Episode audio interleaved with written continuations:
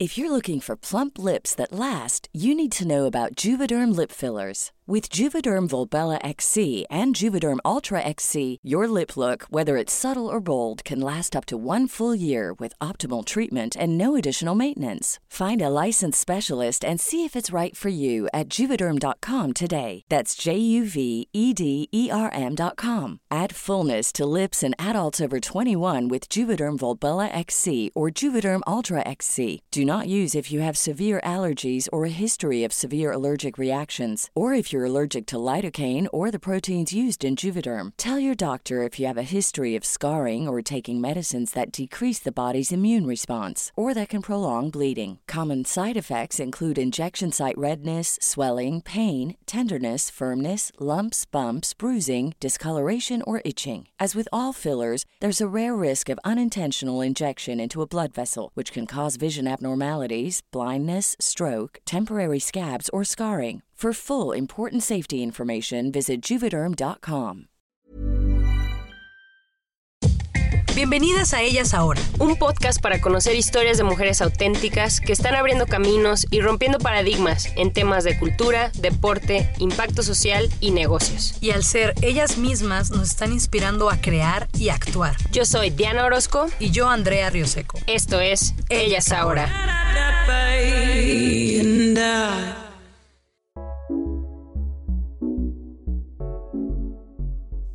Te cuento. Fuimos Lindsay, Andy y yo a Caveat, un lugar de comedia en Nueva York que su lema es Making Entertainment Smarter, o sea, comedia más ñoña. Y había un set sobre educación sexual donde cada comediante hacía su historia y ahí fue donde vi el acto de Lorena Rusi. Me reí un chorro, la neta se comportaba con mucha confianza y haciendo las pausas perfectamente y con un manejo de la audiencia impresionante. Here's the thing gender is fluid, not rigid, and we all interpret it differently. So, Kat and I, for example, were both born as women, but we have two totally different interpretations of gender. Kat's very feminine, and I dress like Brendan Fraser from the original The Mummy. I mean, and if your kid does end up gay, that's not such a bad thing. Look at me. I'm on an episode of The Cat Call. Okay, up top. All right, that was not as cool as I thought. then I grew out my hair, so now I look like a Dominican prince, and I thought that I would fix the problem, but I went to go speak at an elementary school for career day. Yes, she books. And uh, I went to the school to talk about what it's like to be a female comic. And as I was speaking, this 11 year old stops me and she goes, Wait a second. You're a girl? I thought you were a boy. Also, I thought you were a skateboarder. uh, so I realized, uh, I think it's just, you know, some people have resting bitch face and I just have resting colonial man face. Como se veía muy buena onda y la neta era muy buena, me atreví a preguntarle si hablaba español y si podíamos entrevistarla para el podcast, ¿verdad? Y amablemente nos dijo que sí y que la buscáramos. Más adelante la investigué y leí en su página que aparte de ser comediante, Lore es una escritora y creadora multimedia de Queens, Nueva York. Sus papás son de Colombia, pero ella nació en Nueva York y estudió Media Studies en Queens College. Aprendí que Lore, además de ser stand-up en varios clubs de Nueva York y lugares como BAM y Caveat, también ha trabajado creando contenido digital, por ejemplo, para la cuenta de Snapchat de Chipotle, como escritora en la serie web de Spotify, Gameplan se llama. Lore ha trabajado en escritura, filmación y edición para el equipo digital de The Late Show with Stephen Colbert, Comedy Central, Refiner 29, BuzzFeed y T-Mobile. Fuera de la comedia, Lore es una ex jugadora colegial y profesional de fútbol soccer y sigue jugando de vez en cuando en Nueva York. Y bueno, volviendo a mi estoqueo, la busqué y me invitó a su depa para grabar la entrevista. Y bueno, ya llegué y cabe mencionar que nos tardamos como 30 minutos antes de siquiera empezar a grabar, porque me tenía risa y risa con sus historias. Es súper chistosa. Son de esas veces que te das cuenta que derrocha talento naturalmente. Aparte, es súper rápida. En inglés le dicen quick wit. Como vas a ver en español, es un poco más calmada, pero igualmente llena de sabiduría y muy buena vibra aquí nuestra plática.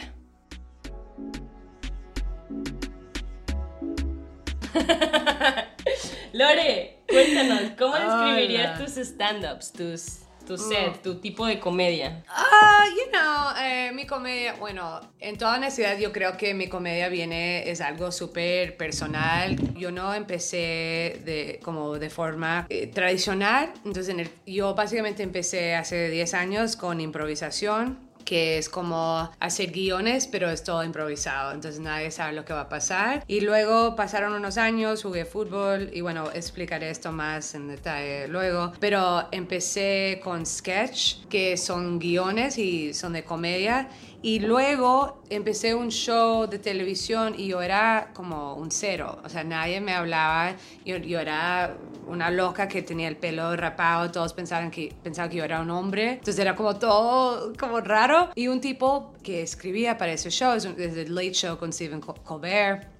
El- Mind you, a little show. Ah, little show, yeah. Eh, eh, eh, ¿Sabes que esta camiseta fue la que me puse para esa entrevista? Wow, ¡Wow! qué Podcast, coincidencia. podcast.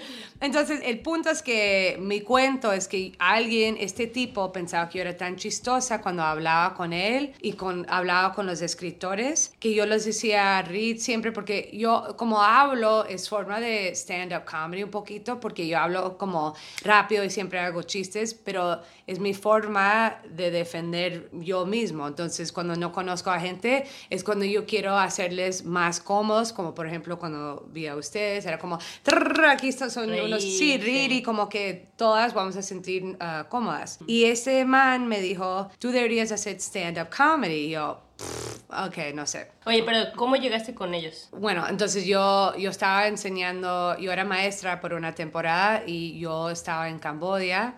Oh, estaba, wow. ya, estaba en Camboya por cuatro meses porque quería olvidar cómo caminar. Allá nadie camina, todo es a forma de moto tuk-tuk. Entonces yo, o sea, yo estaba miserable. Yo no, no miserable, no, eh, like miserable en inglés, pero estaba mal, mal, mal. Y regresé a Nueva York pensando, yo voy a estar aquí, mi, mi carrera de fútbol ya estaba, no había funcionado, como no, no logré hacer lo que quería, tenía 24 años, 25, y regresé y alguien me dio un correo de una persona de ese show que estaban buscando para asistentes de producción, interns. Y yo apliqué, pero yo ya era, hacía producción, yo era muy, como, muy avanzada para esa posición, pero yo, que yo he hecho comedia por cuatro años, quizá esto va a ser bueno. Y me dijeron, no, estamos buscando, tú, tienes, tú eres muy capaz, no tenemos algo para producción, pero si quieres ser asistente de producción, que es muy bajo y te pagan como pff, 27 mil al año, un- una posición de producción es 80 mil al año, entonces la diferencia es enorme. Y yo, ok, y estaba en esa entrevista por una hora y los hice reír y hablé y, y fui como, no sé, solo, like, no fucks given. Y yo estaba muy, ok, lo que sea, pensé que no me, me lo iban a dar. Y eran como, es muy competitivo, aunque solo es, Sí. es, es algo chiquito, es una posición mala, mala. Y Lo que aprendí en ese año que estaba ahí fue, fue enorme. Entonces yo estaba ahí y pasó una semana y hice a este tipo reír esperando para el ascensor. Y este tipo era el director del da- departamento digital. Entonces él quería que yo escribiera con ellos. Y como claro, también yo tuve la suerte que en los 80s una chica con pelo rapado trabajando en un show con solo hombres blancos y mujeres blancas, nadie le hubiera dado, o sea, mis papás son nadie. Y todas esas personas son hijos de personas famosas. Entonces yo de verdad entré por talento y, como mi experiencia. Y le hice, le hice a este reír y como que ahí empecé en ese grupo digital, empecé a escribir con ellos, aunque yo era, mi título era Production Assistant, que de verdad era comprar café. Era como hacer cosas como tirar papeles, o sea, imprimir cosas. Y luego, como yo soy muy amiguera, yo hablaba con todos porque yo sentía como en inglés dice imposter syndrome, que es cuando no te sientes cómoda porque piensas que eres como... No, no perteneces ahí. Exacto. Entonces yo fui y empecé como a hablar con todos y yo no entendía el ritmo de ese trabajo. Como, por, por ejemplo, mis papás sentían como personas de una finca y estos chicos eran todos de Hollywood y LA, y como, oh, mi papá fue a este, y, ta, ta, ta, y yo, mis papás son muy lindos, like, no, no, no sabía nada. Y entonces los, los decía reír, no, like, I no fucking idea, los, era como muy... Te salía natural. De- que- yeah, y, y yo creo que lo, esas personas ya después de, como ya es mi tercer año, solo hace trabajar en comedia y creo que ya con conocer a más gente, wow, esto está muerto. Es una planta acá. en su departamento lo acaba de identificar. es un metáforo por esta conversación. Ok, ah, no, no, no, no. pero entonces él te identificó que era chistoso, te No, invitó a escribir. y, y- y él era- es un hombre afroamericano y era el único afroamericano escritor. Eh, Solo habían dos mujeres y yo, o sea, era como una... Eso es lo que digo, si yo hubiera tenido ese trabajo en los ochentas, yo estaría más deprimida, que yo estaba deprimida en ese trabajo, pero las personas importantes se rían y yo tuve la suerte que una amiga tenía un show de stand-up comedy y ella dijo, hey, tú, yo quiero que tú seas parte de mi show. Like, lo- lo- cuando pienso en esto ahora, es como, wow, qué suerte, porque yo le dije, no, gracias. Y él dijo, no, deberías hacerlo, todas esas personas hacen stand-up, pero yo quiero que tú lo hagas porque eres muy chistosa. Y yo, no, una suerte que lo hice y era para como 90 personas. Mi primer show, no salía ni Wow. miércoles, y era una director, la directora como executive producer de Wild and Out, es un show con este actor que se llama Nick Cannon, que ha sido parte de la industria por como 20, 30 años, y ella me vio y me invitó a una audición personal con Nick Cannon. Wow. Llegué, a- llegué como a la tercera ronda. Eh, es un show, o sea, yo no, si tú haces un Google de Wild and Out, tú- No es tu- y, no y miras una foto de Lorena Rusi, no, porque Sí. yo soy como, oh, eh", y ellos son como, what's up, entonces es un show de rap, de, Sí, de comedia y rap, y yo soy como, uno más uno es tres, tan, tan. No es cierto, pero sí te entiendo, no era, no era el estilo. Yo no pues. hago rap, entonces era más como una oportunidad enorme. Lo hice reír, hice mi comedia. Era como uno de los chistes era que mi novia es blanca, entonces yo veo muchos jugos verdes. O sea, era malo, eso era de todo el chiste. No había más, punto. No. Sí. Pausa. O sea que tuviste mucha suerte, tú lo llamas así, de que le hiciste reír a la gente adecuada y de ahí se te fueron abriendo Claro. las oportunidades. Claro. Oye, y hablando de el fútbol, de que estabas deprimida, dices, Ajá. ¿cómo fue, o sea, cuando dijiste que a los 24 ya te diste cuenta que no, que no querías ser futbolista? Sí. ¿Cómo fue eso? ¿Te graduaste de la universidad y te invitaron a jugar profesional? Sí, yo creo que con toda mi carrera lo que siempre he tenido e- era como fechas y metas. Entonces yo con el fútbol siempre decía, si a los 24 no he logrado lo que como un equipo profesional o algo grande, ya es hora de dejarlo porque no es una profesión donde vas a ganar mucho dinero y aunque estoy en comedia, estoy, no, no gano mucho, pero bueno, claro, eso depende. Con el fútbol, de verdad, ya a los 24 es como a ticking time bomb, donde es como tu cuerpo ya es como, ok, ya a los 28 lo sien- siento la diferencia que a los 22, por ejemplo. Y mi historia con el fútbol es en los Estados Unidos, y solo puedo hablar de Nueva York específicamente, pero de lo que veo y es que las chicas suelen ser chicas héteras, con mucho dinero, y esas son las chicas que ah, son parte del equipo nacional de fútbol. Claro, yo no soy eso, entonces yo soy latina, inmigrante, yo iba a estos equipos y mis papás no podían pagar por las cosas, entonces yo era de talento. Como la cosa que siempre he comparado mi fútbol con la comedia es que nunca he tenido los recursos, solo he tenido un poquito de talento y un poquito de suerte y eso es más que las personas que tienen recursos pueden decir. Entonces, cuando muero en 10 años del estrés, eh, voy, a, voy a morir feliz. Ah.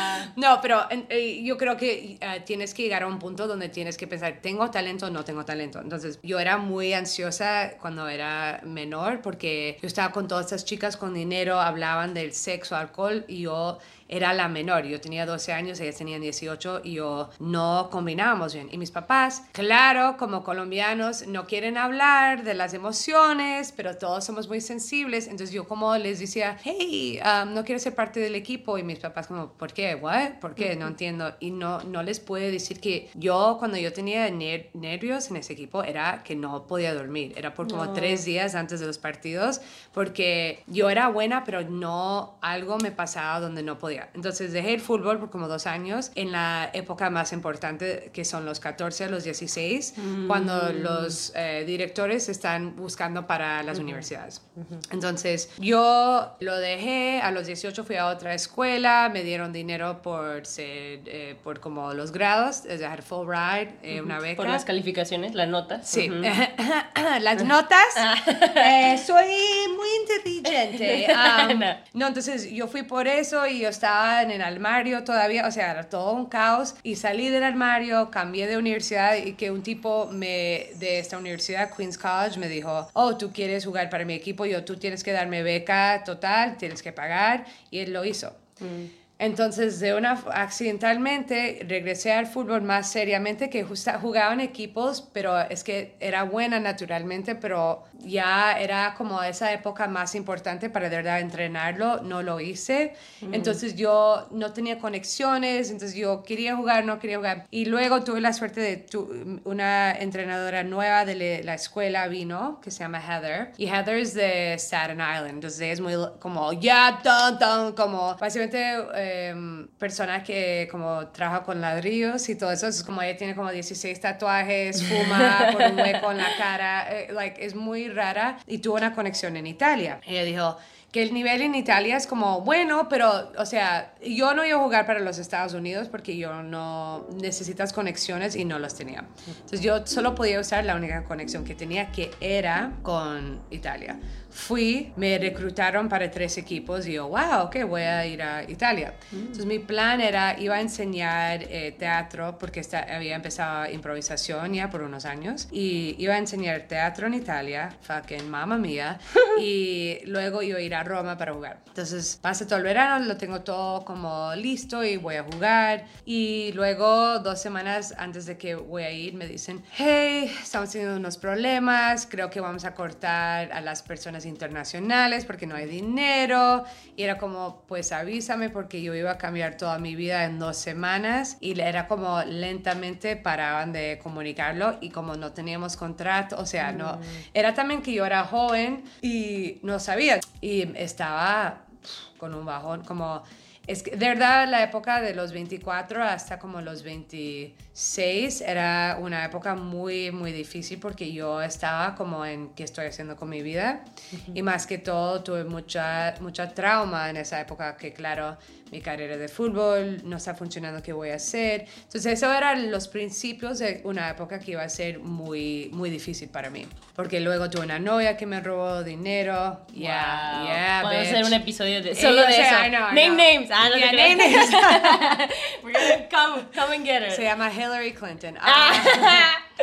Órale, ok. No, entonces eso pasó, entonces tuve que regresar a los Estados Unidos y conseguí un trabajo en Apple donde con- conocí a esta chica que me robó y estaba como más o menos ahí jugando un poquito y mi papá va a Colombia. De, no sé por qué, a- alguien estaba enfermo, más probable, porque todos están enfermos. Ah, una cadera mala. Y él vio al equipo nacional en un mall. Wow. Ya, y él les dijo, ah, deme, y, y yo no El sé cómo es. Es que de mi, mi papá también es muy como inocente y muy, él es humilde a un punto como no, el machismo, no sé, no lo llegó Ah, a tocar. qué lindo. Ya, yo salí del armario y él, es que no me importa, yo te amo. Y yo como, Ah. shut the fuck up, estoy cansada, ya. Ah. Muy lindo. Mi mamá, no, fatal. Pero mi papá, es, es que mi papá es de verdad, y, y yo tengo problemas con él, que yo, yo soy muy honesta, como que yo tengo limitaciones con mi familia, porque también yo soy neoyorquina y yo me encanta comunicar y hablar como siento, especialmente después de todo lo que me ha pasado en mi vida, es como lo de, y ser gay y latina en, en como América, es como tienes que saber cómo hablar y cómo comunicarte, porque si no es la comedia que me está defendiendo, es poder ah, verbalizar como siento. Porque eso igual es como una, un tool, como... Una herramienta. Sí, un- eh, para De usar... supervivencia. Sí, exacto. Entonces Wow. mi papá, el hombre más inocente en todo el mundo, con sus kakis ahí, todo ahí, eh, él, él va, deme la información del entrenador. En esa época no sabíamos nosotros, este entrenador, que se me olvida el nombre, o mejor no lo digo, eh, él te- estaba teniendo muchos problemas con el equipo, no pagaba a las chicas, que mi amiga Melissa Ortiz, con quien he hecho vídeos, ella fue a Colombia a demandar el equipo, eh, a, a conseguir porque no les estaban pagando. O sea, es... Típica historia latina. Ya, no, pero también es Sí. como aquí en los Estados Unidos te están Ah. pagando 20 mil al año. Quizá consigues carro, quizá te dan dinero para comer, pero 20 mil, eso... Sí. Y, y, eh, y, ok, ah, digamos que te dan todo eso, 40 mil al año. Eso es... ¿Qué vas a...? O sea... Sí, para todos los gastos, Y no, y para- también es tu vida, es que no tienes, o sea, es tu vida. Bueno, el punto es que me va a conseguir el número del entrenador. Él maneja una hora y media a hablar con el, con el Wow. director lo convence, porque también eh, mi papá como yo somos muy pragmáticos, como él es eh, maestro, él es como yo no me gusta como gastar el tiempo de nadie, yo igual, como yo 30 minutos, 30 minutos, ta, ta, ta. Y él dijo, no, ella puede, porque él las vio entrenar, vio un partido y él, no, Lorena puede jugar. Ah. Y entonces, que él normalmente me diría, no, Sí. Lorena, no. no eres tan buena. Pero no en eres- ese no. caso, sí podías. Entonces, él, ya, y él me consiguió, y también era como, eh, él, tenían unas chicas malas, tienen unas chicas increíbles en ese equipo, pero al- al- a la vez es como, no necesariamente iba como ir al equipo con la mentalidad que iba a ser la... Titular. Exacto, Sí, era sí. como, si yo llego a ser parte de las 18 o 23, me da igual, yo voy al Claro. mundial Claro, y a la las experiencia. Olimpiadas. Ujú. Claro, claro, que también hay muchas, todas se dañan una pierna, o sea, tú nunca sabes lo que va a pasar y era como pensar en eso y yo, wow, yo lo puedo hacer. Entonces empiezo a entrenar para ir a Colombia por un mes y el, me- el man me dice, tú tienes que conseguir hotel, tienes que, tienes que pagarlo todo, no me iba a pagar nada. Entonces, quién sabe, Más más como venías de Estados Unidos, decían, ah, ya no necesitamos Claro, pero la pagar". mayoría, pero la mayoría de las chicas eh, son de los Estados Unidos, son como Ah. Colombian American. Ya. Y bueno, el cuento es que me enfermé, me dio una neumonía muy mala y no pude, o sea, hice nada por un mes y no pude ir. Y él, él dijo, ok, no, no ni, ni nos respondió. Ah, qué Entonces, ya, entonces era después de eso que yo dije, ok, yo hago comedia.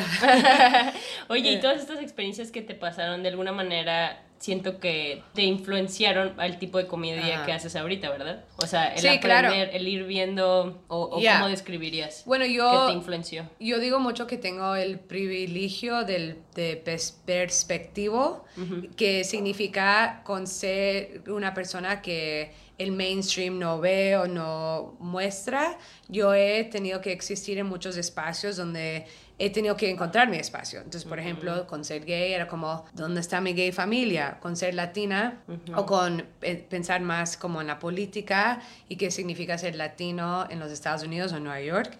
Es como, wow, tengo que encontrar mi familia y tengo que hacer las cosas que me importan. Entonces, he tenido que buscar todo eso por tanto tiempo. Yo entiendo lo que es necesitar familia y necesitar comunicar lo que necesitas. Y básicamente mi comedia es una reflexión de eso. Como hablo mucho de mi novia es blanca y lo odio. Es como es chiste, pero es como, "Oh, lo siento, es blanca. Entonces, claro, eso no pasaría si yo fuera un hombre blanco con una novia blanca. O quizá un hombre blanco con una novia como latina. Es como es muy... Muy es- particular, muy... Sí, yo soy, ya, muy particular, nicho, yo creo que nicho. particular y eh, distinto es como muchas, porque también es como la forma como hablo, en mi como rhythm, en mi ritmo, personas, it's like, oh, yo no he visto eso, que es como... Sí, es como- muy original. Sí, es it's, it's muy- like, um, yeah, como no, no es nada original para mí porque es solo mi vida, pero lo entiendo en papel cuando lo escribes, it's like, oh, yeah, he tenido una vida muy rara y como que comediantes no son atletas, atletas no son artistas, colombianos no son emocionales, entonces como Sí. he siempre he tenido que ser como, en inglés se dice on a swivel, como siempre ahí lista para acomodarse a la situación y creo que eso me ayuda mucho en comedia porque eso es comedia, es nunca sabes lo que va a pasar en cualquier momento, ¿sabes? Y más que todo, y también por ejemplo hablar en español como cuando yo vivía en España, era como yo era una rarita porque en inglés soy rara, pero en español es más aún porque es son como argots o palabras que pierdes o piensas que significa algo en tu cabeza. Sí. Y personas son como, ok. y más en España tiene un español que Ya, yo no, tampoco es. entendería. Es Ya, como, no, ah, bueno, sí, casi no conquistaron, acento, eh, conquistaron muchas cosas. Y, eh, Oh, hablando de eso, ¿por qué tu Yeah. Instagram dice colonial Man face porque tengo la cara de un hombre colonial, como Thomas Jefferson. Entonces yo, yo oh, ese chiste ocurrió un día. Yo creo que era cuando yo, la mayoría de mis chistes son con hablar con la gente, como a mí no me gusta, me gusta escribir, pero yo creo que la primera prueba siempre es con a- hablar con alguien. Y eso es como siempre me sale porque na- naturalmente me gusta hablar. Claro, hello.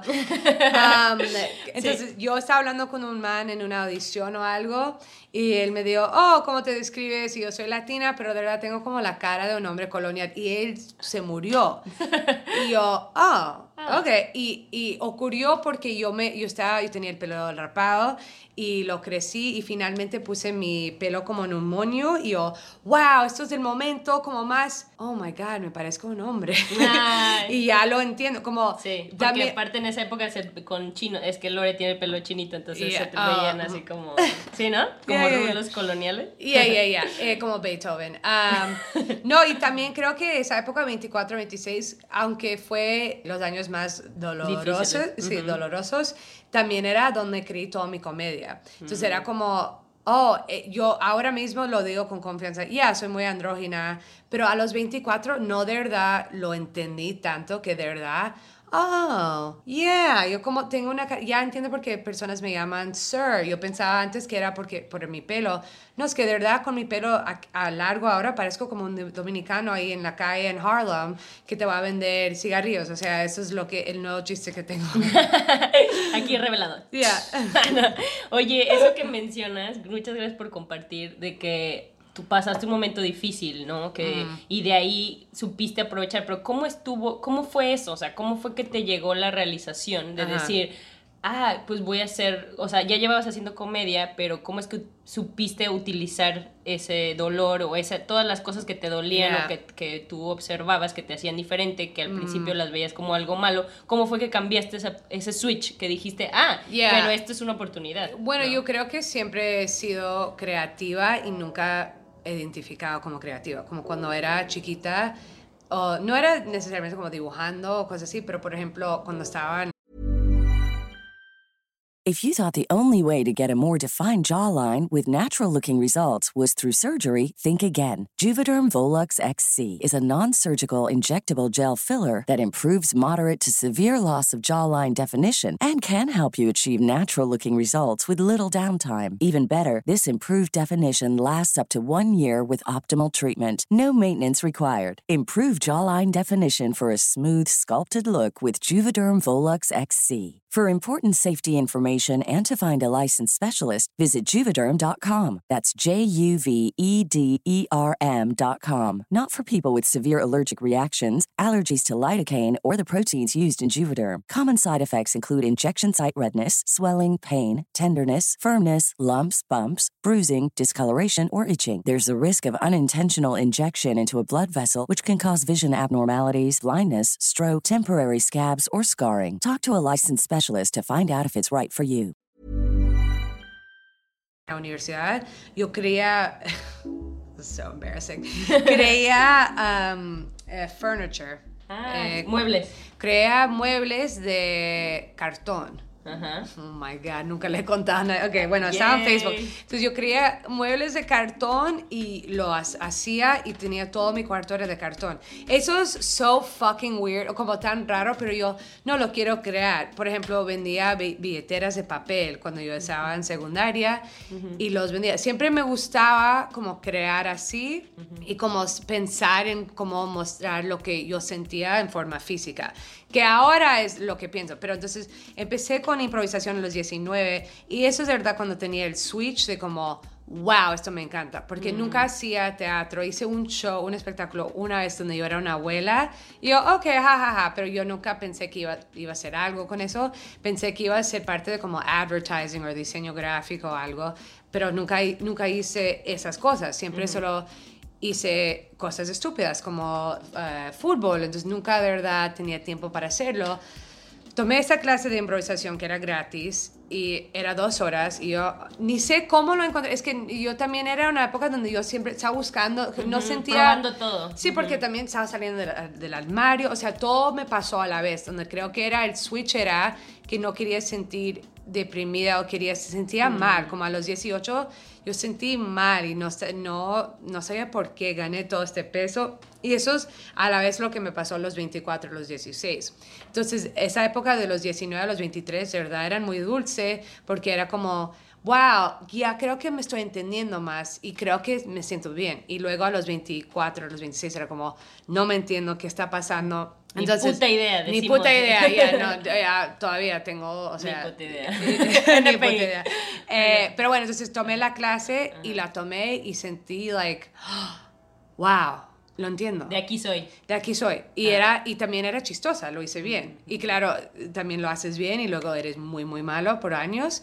Pero era algo donde yo, como por ejemplo, yo he visto personas tomar la clase y tratar de como sentir más, como mejor o más cómodo en un escenario pero no, no tenían el mismo impacto como lo que me pasó a mí. Yo tengo que tomar clases. Entonces me metí en ese mundo, tuve como 16 novias blancas de 30 años, yo a los 20. Entonces era como, wow, wow, wow, me siento bien.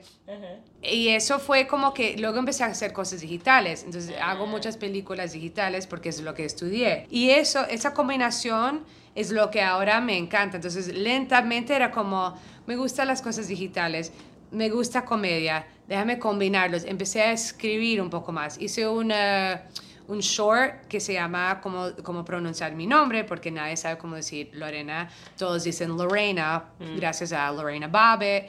Aunque la amo, era como, she fucked me up, como me jodió la vida. Entonces, aquí en, en, América es como Lorena es lo neutral. Mm. Y entonces siempre tengo esa conversación. Es Lorena, oh, Lorena, solo llámame Lorena ah, y no entienden. Entonces... o sea, agarrabas inspiración de todo lo que te entonces gustaba, combinaste todo. Ya, y finalmente lo hice, finalmente después de como años de como, oh, no sé si puedo, lo hice y fue muy...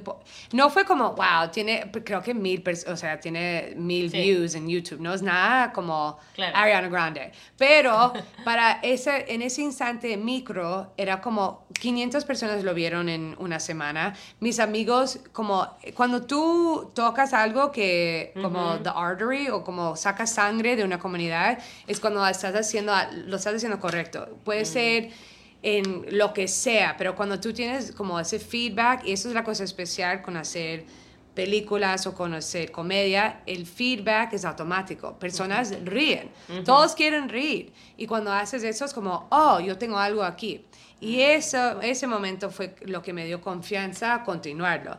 Y claro, y yo soy muy pragmática, entonces el switch fue en ese momento de tomar la clase, pero de verdad fue una época donde por años yo dije, déjame ver si puedo hacer esto y lo trato de hacer. Y cuando tuve éxito con eso, era como, lo tengo que hacer, porque con el fútbol tenía éxito, pero no tenía conexiones. Y ahora existo en un mundo donde yo puedo crear una película y ponerlo en Instagram y ahí tengo personas que lo quieren ver. Y no necesitas permiso de nadie, ¿no? Y de hecho he visto que haces eso con, con fútbol, ¿no? Haces sketches ah, ahora, videos chistosos de fútbol. Bueno, estoy tratando, si alguien me quiere pagar sería mejor porque... sí, porque uh. toma tiempo, dinero y todo eso. Ya, no. Oye, hablando de fútbol y aprovechando tu comedia de esto, ¿cómo viste el mundial este año? Oye, dentro lágrimas, es lo que te dije. Ya, no, fue mi primer, uh, primer mundial donde Nunca he ido al mundial, entonces yo llegué, estaba llorando. Ahí estaba el equipo nacional de los Estados Unidos. Una suerte que Colombia no llegó a, no logró entrar porque yo estaría muerta. Mm. Y creo que es porque como eso es, es como ver otros comediantes, eso era mi vida y lo entiendo más que cualquier otra persona. Entonces como, wow. A mí me encantó, eh, yo claro, quiero que todas les paguen mejor y igual y todo eso. Entonces era como yo lo vi muy, like, como un hombre viejo mirando a su ah, pasado, ah. como, ok. ¿Nostálgico? o Ya, nostálgico, sí, eso, eso, nostálgico. Ya, y no, pero ah, aquí, por la primera vez en mi vida, mi mundo personal conectaba con el mundo de la televisión. Todos estaban hablando del mundial. Y era como todos mis amigos. Ya no eres un nicho. Ya, ya, finalmente, ya, eh, finalmente soy un hombre blanco.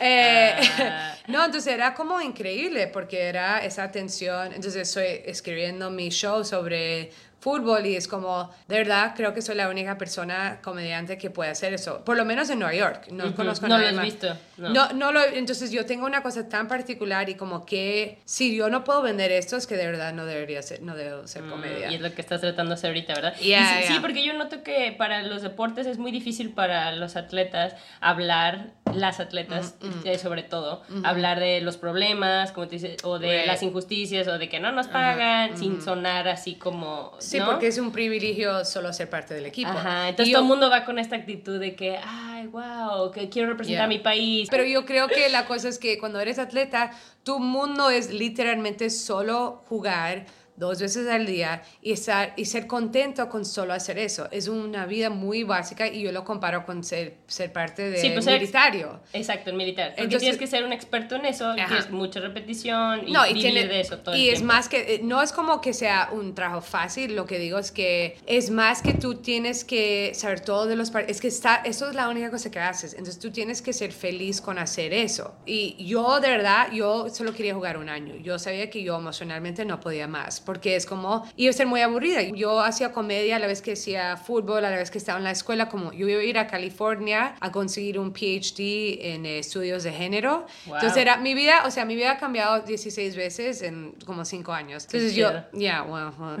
Porque seleccioné viendo. comedia, I don't know. Um, pero creo que el problema es que como estas chicas son tan condicionadas a, wow, qué privilegio que me seleccionaron y como ser parte del militario es como, oh, oh, no importa, no importa las reglas, solo yo estoy aquí para las reglas. Y yo siempre cuestionaba, yo siempre era como, ¿por qué él hace eso? Y todas me decían como, shut up, no digas nada, no, ha- no hagas preguntas. Y yo siempre, no, pero ¿por qué?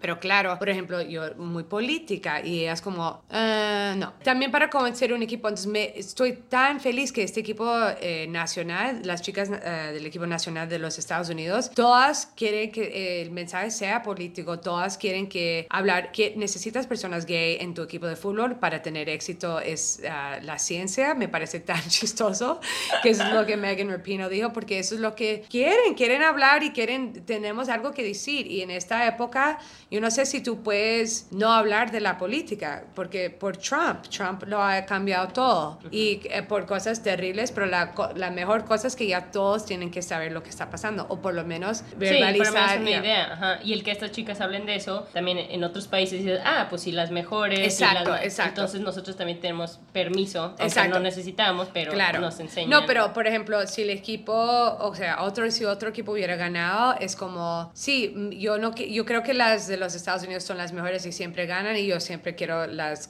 que otro equipo gane, pero con ellas haber ganado Claro. Cambió todo, porque el impacto que tuvieron, por lo menos en los Estados Unidos, Sí. fue enorme y ese impacto llega al resto del mundo en comparación con, por ejemplo, no sé, Japón, o sea, es como Sí, no va a claro. tener lo mismo, Sí. que es muy triste porque la razón por la cual tienen tanto impacto es porque son mujeres bonitas, héteras blancas y es como Megan Rapinoe cambia eso porque es gay, entonces hay un poco de eso, pero a la vez son todas chicas de dinero, de privilegios, que como... it's like- Guapas, como Yeah, tú dices. Sí, es claro. un caballo de ¿no? A veces exacto, exacto. Oye, y bueno, volviendo a tu comedia, ¿qué es lo- ¿cuál es tu parte favorita de tu comedia y qué es lo más retador? Lo final, cuando termino y no tengo No. que decir más. Mi parte favorita es cuando finalmente entiendo la cosa que estoy tratando de decir. Por ejemplo, con mi stand-up, yo creo que lo he hecho por dos años y medio y yo creo que ya, y esto también es como yo pensé, "Ay, soy tan buena, soy tan chistosa, pero es como, de verdad me tomó dos años y medio para entender como lo que estoy haciendo y las audiencias con quien quiero hablar. Entonces, por ejemplo, yo hice un show con un grupo, todos estos personas blancas, etcétera, y yo, uh, lo hice muy mal. Pero es importante pensar, ok,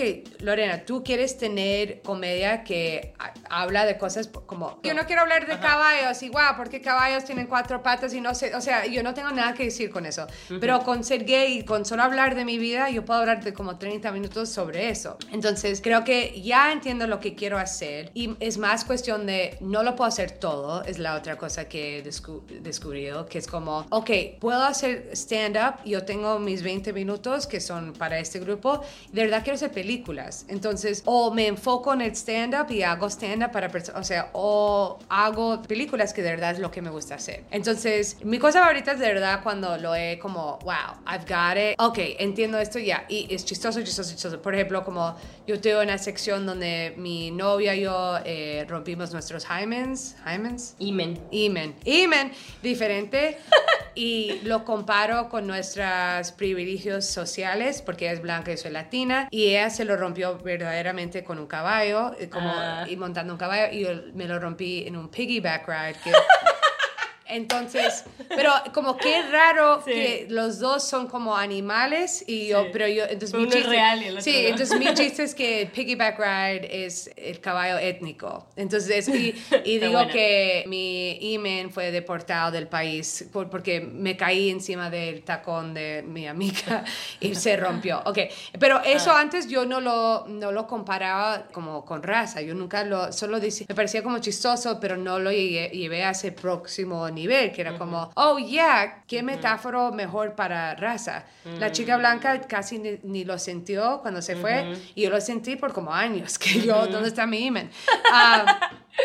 pero bueno, y creo que la cosa más difícil Ajá. es también tener que aceptar que no lo puedo hacer todo. Entonces es como, oh, yo de Y cuando que- dices películas es como sketches Sí, o como de- sketches. De, todo formato, o sea, largo formato, Yo- series. ¿no? Yo suelo hacerlo solo una, una película como 3 a 5 minutos. ¿Cómo ejercitas tu creatividad? O sea, literal te sientas en una calle, igual tanto para comedia como para... Yeah. Otra cosa difícil es que he tenido que aceptar que no soy como, soy rara. Como hay un uh, look ahora que es muy popular en comedias que son los comediantes raros, pero yo no soy eso. Soy como rarita. Mi estilo es un poco europeo. Es muy como Portlandia un poco. Y también yo creo que ya lo que hago es, si tengo una idea, lo escribo. Y más que todo, escribo el guion. Porque antes como que, oh, que tengo esta idea, ahora lo escribo. Entonces tomo clases para tener fechas o digo a alguien, hey, te veo en una semana, voy a tener un guion. Y soy muy como tenemos que hacerlo. Entonces, este año hice como cinco sola. Hice cinco shorts solas y yo, lo, yo fui la produ- productora, producer, Sí. y fui talento, lo escribí, lo, lo creí todo. Wow. Yo, no sé, yo también creo que la cosa más difícil es solo hacer la fucking cosa, porque es solo, como por ejemplo, crear cosas para que sean parte de tu Instagram y solo, porque vas a ser tan malo y muy, como, y no vas a ser chistoso por años.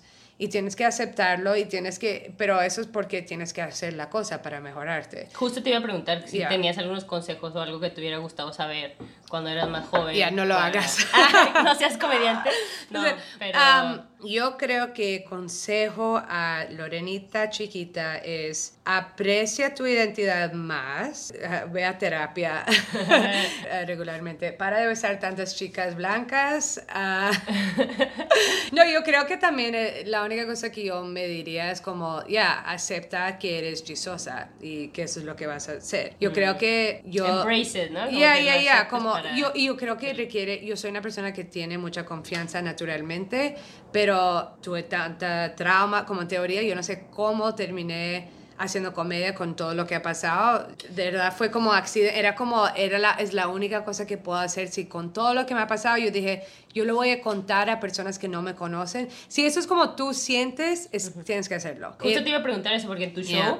Te presentas con mucha confianza, con mucho Right. dominio del, del lugar. ¿Cómo lograste hacer eso? Pero Eso es- es, de estarlo haciendo, ¿verdad? Eso es de hacer, eh, de, sí, de la práctica, pero también es como, entonces yo siempre, bueno, yo también soy loca, no sé, algo, es que tengo algo, tengo una enfermedad, donde... o sea, me- no te da pena. No me da- Te nunca he tenido pena y también, bueno, yo era joven, sí, entonces a los 14 cuando yo me, me fui de ese equipo, yo estaba en un equipo muy bueno y me fui del equipo, era que yo tenía una ansiedad, como te Mm, conté, no podía dormir, no podía hacer nada. Y conocí a un coach nuevo y él me dio confianza y desde los siete- 17 ha solo ha subido, entonces como que redescubrí a esta Lorena que siempre estaba ahí cuando tenía como seis, pero se fue. Es que cuando te digo que personas que me conocían a los 13, era como, yo ni te conozco ahora, porque eso no te reconocen. Sí, eh, porque eso es la persona que siempre ha estado ahí, pero se fue por como 10 años, porque Ah.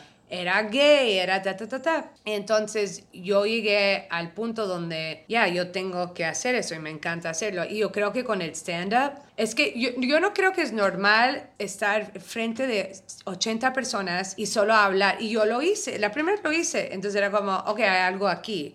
Pero yo, a mí me encanta solo hablar con la gente yo creo que con más tiempo es he mejorado, pero es que de verdad es lo que me gusta hacer. Lo que yo digo es que yo he sentido incómoda toda mi vida, entonces cuando tú estás en el escenario, los demás se sienten incómodos, entonces yo estoy muy lista para ayudarles como a sentir más cómodos. Porque tú estabas del otro lado. Y ya, oh, wow, Sí, qué yeah, interesante, oye, yeah, yeah, que captaste. Ya, ya, mucha terapia. No, y también era la suerte que sí fue a terapia. Ah. Y hice todo, o sea, es yo, pero eso es mi estilo de comedia. A mí me gusta sentir cómoda, como los demás son muy como, "Eh, no sé, y tienen muchas inseguridades. Yo creo que yo soy alguien después de mucho tiempo, ya siento, tengo mucha confianza en lo que quiero hacer. Bueno, claro, digo esto hoy, mañana voy a estar escribiendo Llorando. algo Ah, llorando. mira.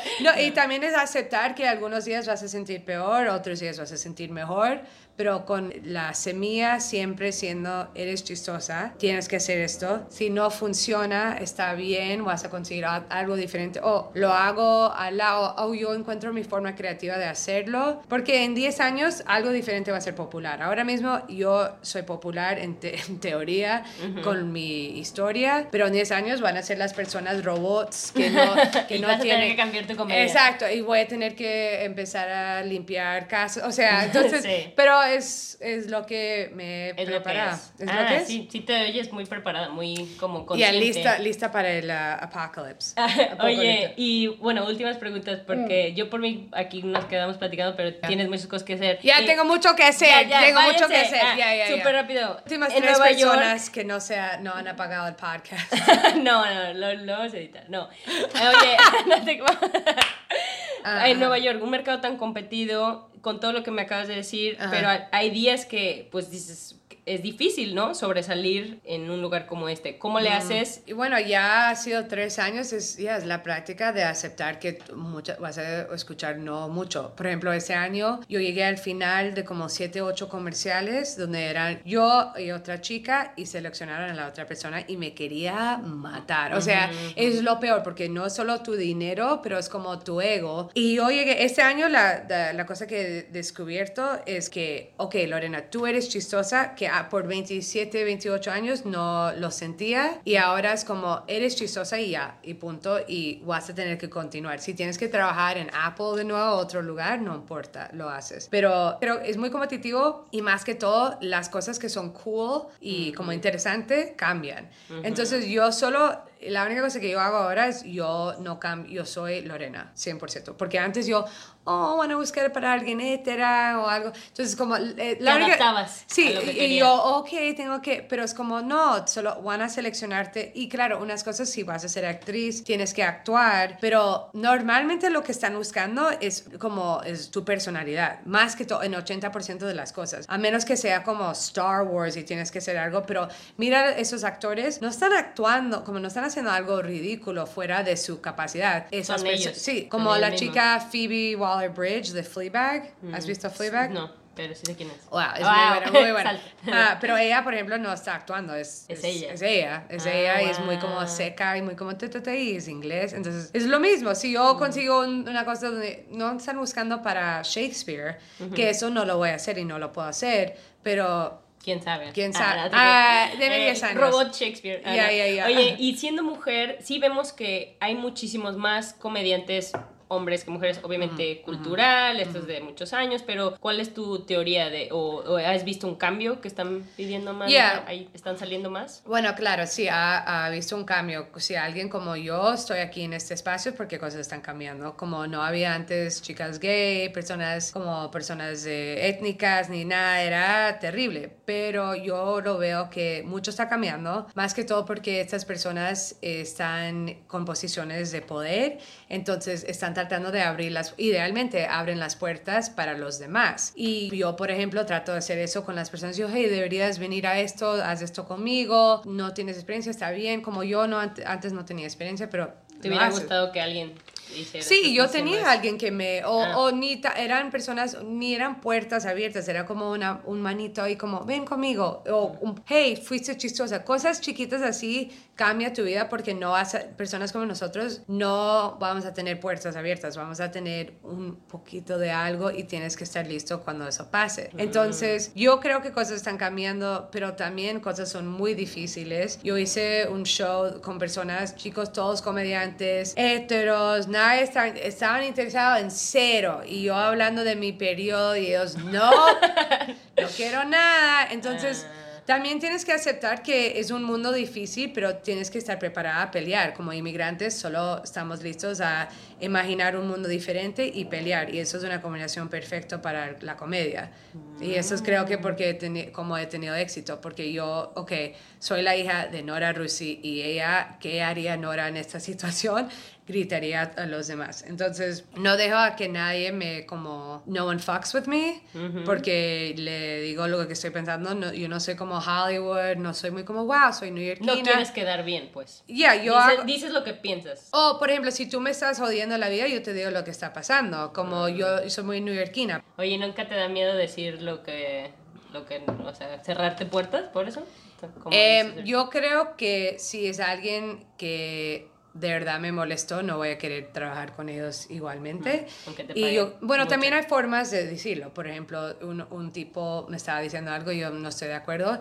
Y mi amiga dijo, oh, cuidado, él es muy poderoso y él tiene muchas conexiones. Y yo, "Ah, me da igual, eh, lo quiero matar ahora. Y lo digo así porque es como... Pero también yo no voy a conseguir, más, más probable ellos no me van a dar trabajo. Ellos no están buscando para personas como yo, no, no me quieren ayudar. Quieren sus amigos, nosotros no somos amigos, todos están ayudando a sus amigos. Si tú me hablas así, yo no soy tu amigo.